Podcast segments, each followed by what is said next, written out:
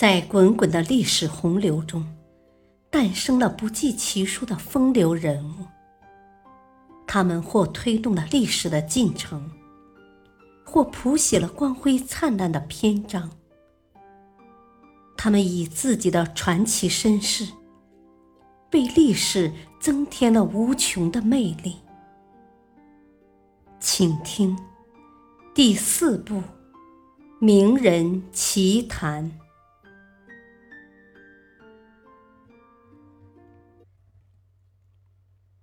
赵匡胤暴死之谜。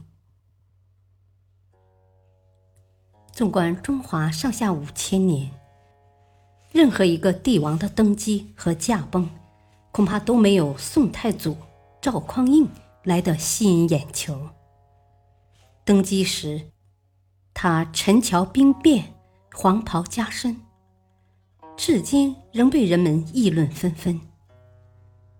驾崩时，斧声烛影，扑朔迷离，更是给后世留下一桩千古悬案。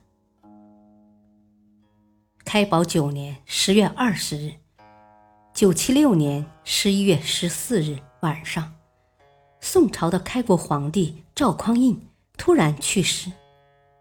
第二天，他的弟弟赵光义继承了皇位，即宋太宗。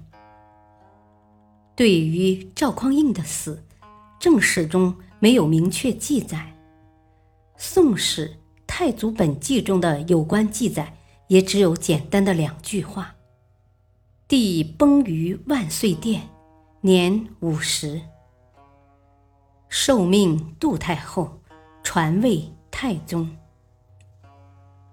因此，赵匡胤之死显得甚为蹊跷。疑窦丛生。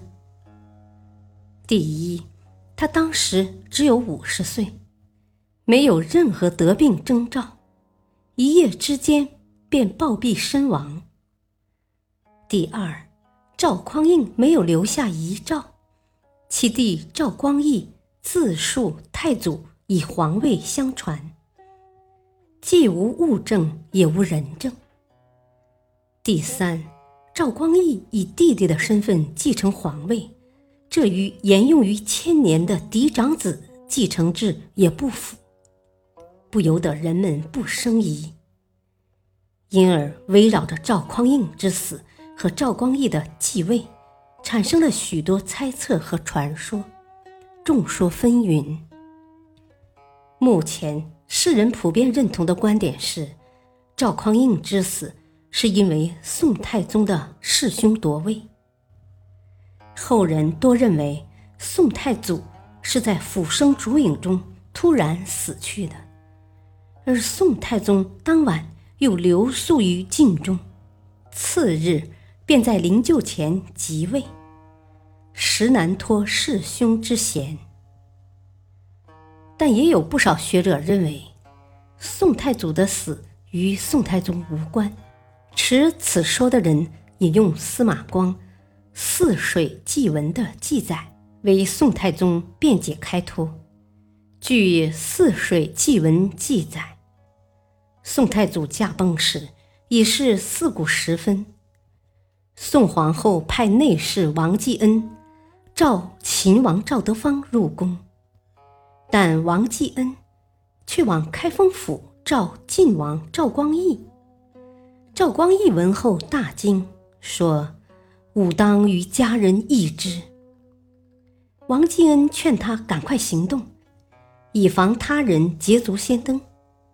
赵光义便与王继恩、亲信程德玄三人与雪地步行进宫。据此，宋太祖死时，太祖当时不在寝殿，不可能弑兄。但有人对此进行反驳：即使不能肯定宋太宗就是弑兄的凶手，但他也无法开脱抢先夺位的嫌疑。在赵光义即位的过程中，确实存在一系列的反常现象，即据《泗水记文》所载，宋皇后召的是秦王赵德芳，而赵光义却抢先进宫。造成继承事实。宋皇后一介女流，见无回天之力，只得向他口呼管家了。《宋史·太宗本纪》也曾提出一串疑问：太宗即位后，为什么不照四统继位、次年改元的惯例？急急忙忙将只剩两个月的开宝九年改为太平兴国元年。既然杜太后有皇位传递的遗诏，太宗为何要一再迫害自己的弟弟赵廷美，使他郁郁而死？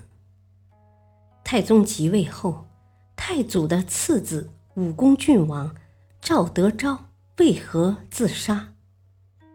太宗曾加封皇嫂宋皇后为开宝皇后，但她死后为什么不按皇后的礼仪治丧呢？上述种种迹象表明，宋太宗即位是非正常继统。在此种情况下，后人怎么可能不提出疑问呢？对于赵匡胤暴死之谜，我们期待。真相揭示的那一天。感谢收听，下期继续播讲名人奇谈，敬请收听，再会。